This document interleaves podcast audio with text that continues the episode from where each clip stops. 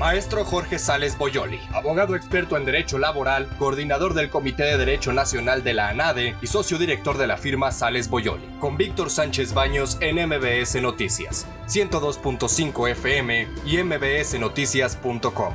Miren, ya está con nosotros, nos acompaña el maestro Jorge Sales Boyoli, abogado experto en Derecho Laboral. ¿Cómo estás, Jorge? Muy buenas noches.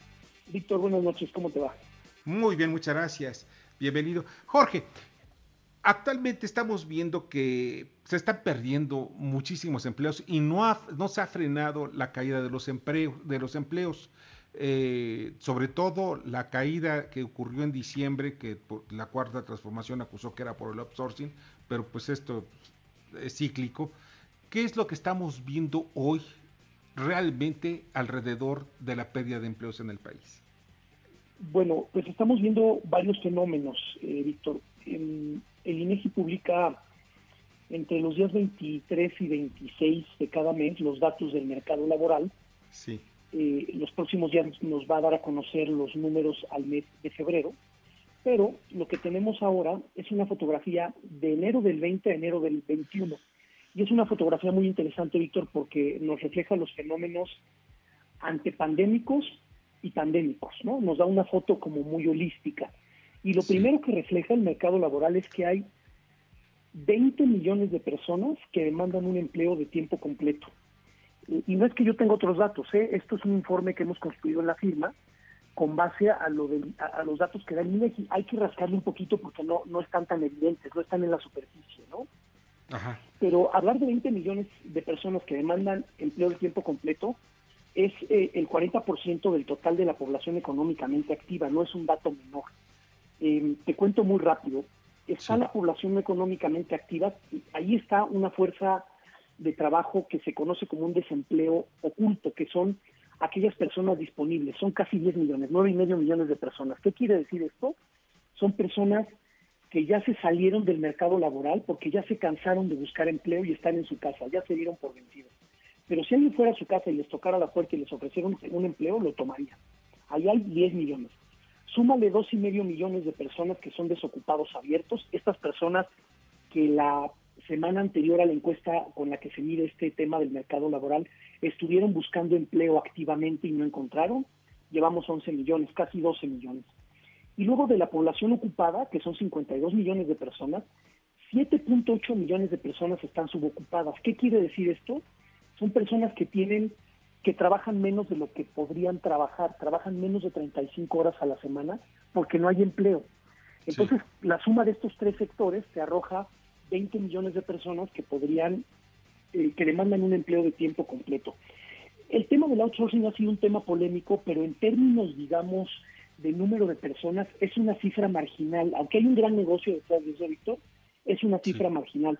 Son cuatro y medio millones de personas, ¿no? Entonces, pues no, no es ni el 10% de la población económicamente activa, para bien y para mal. Entonces tampoco le podemos echar la culpa del mercado laboral a eso. Porque ahora, de los jóvenes, mi sí, Jorge, y ahora, de esta población económicamente activa, los jóvenes, aquellos que son menores de 30 años, aquellos que son potenciales electores, ¿qué tan porcentaje, qué tan, qué tan alto es el porcentaje de desocupación? Bueno, ahí tenemos un fenómeno interesante, eh, porque como se ha dicho ya incluso a nivel mundial, los jóvenes son los más afectados de esto, pero para que te des una idea, eh, el 46.7% de esa población desocupada son personas de entre 25 y 44 años. Eh, y si te quieres un sector más joven todavía, de los, a lo mejor, centennials, en México no conviene decir mucho los zetas, ¿verdad? Centennials o pandemias, como se les llama ahora, que son los jóvenes de 15 a 24 años, ahí tenemos el 28.9% de la población desocupada, según este este grupo de edad. Entonces, ya también se acabó el, bono demográfico, Víctor, ya, ya somos un país que empieza a envejecer, y eso también pues nos va a pasar factura, ¿no? Oye, y en el caso de, bueno, aquí sí, buenas noches, y en el caso de la gente que tiene maestría, bueno, que está titulada, tiene maestría y doctorado, y que no está creciendo para lo que estudió, aquellos que podrían ser abogados, arquitectos y que están pues manejando un transporte público o algo por el estilo, ¿cuánto estamos hablando de eso y qué tanto le representa ese impacto al país? Bueno, eh, ese es un fenómeno muy especial porque son personas que están formando parte de la población ocupada, tienen un empleo, pero pueden pasar dos cosas. La primera, están trabajando menos horas o están trabajando en algo para lo que no estudiaron. Y, y, ahí no deja de ser una pequeña tragedia. Y luego tienes que hay una sobrecalificación de mano de obra y las personas no están encontrando trabajo justamente por tener maestrías y doctorados. Resulta que hoy eso los deja fuera del mercado laboral o los encarece. Es, esta es otra de las muchas tragedias que hay en torno a, este mercado laboral. Están ganando menos dinero, ¿verdad? La gente que tiene mayor preparación. Sí, sí, y, y no es sino porque el mercado laboral hay que tomar en cuenta que tiene una sobreoferta. Eh, otro dato que llama la atención es el de la informalidad. En épocas de crisis es muy fácil moverse de la, del mercado laboral formal al informal. Solo para darles una idea, de ese universo que es la población ocupada, 52 millones de personas, el 55.6% está en la informalidad laboral. ¿Qué quiere decir esto?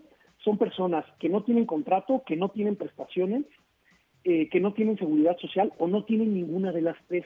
Ahí están los que trabajan por honorarios, los autónomos, eh, las personas que hacen chambitas y que pues ahí van trabajando en dos o tres chambitas, eh, la, todo el comercio ambulante y todas las personas que trabajan en las plataformas digitales que ahora se han convertido en un refugio de, la, de la informalidad. esto significa precariedad y vulnerabilidad. Entonces, también hay que tomar en cuenta que nuestras tasas de ocupación son muy altas. Tenemos tasas de desocupación similares a las de Alemania. Imagínense ustedes, eh, Alemania reportó 4.6% de desempleo y México 4.7% en enero. Pero en Alemania eh, no tienen el nivel de informalidad que tenemos. En ese universo de personas ocupadas, el 55.6% está en la informalidad. Eso es lo, es lo peor de todo. Pues, eh, Jorge, de verdad te agradezco muchísimo que nos hayas acompañado y espero que pronto podamos seguir platicando sobre estos temas porque urge una política de empleo, no una, una política laboral. Sí, porque la laboral o de outsourcing pues no funciona. Lo que queremos es empleo y esto se logra estimulando el sector productivo. Estamos en medio de una revolución laboral, de un tsunami laboral. Hay muchos temas y, tenemos que entender cómo están cambiando los tiempos. Sí, sí está cambiando los tiempos, los jóvenes, el país, en fin, eso implica la supervivencia. Jorge, muchísimas gracias. Buenas noches. Que la pases muy bien. Jorge Sales Boyoli, abogado experto en Derecho Laboral, coordinador del Comité de Derecho Nacional de la NADE y socio director de la firma Sales Boyoli.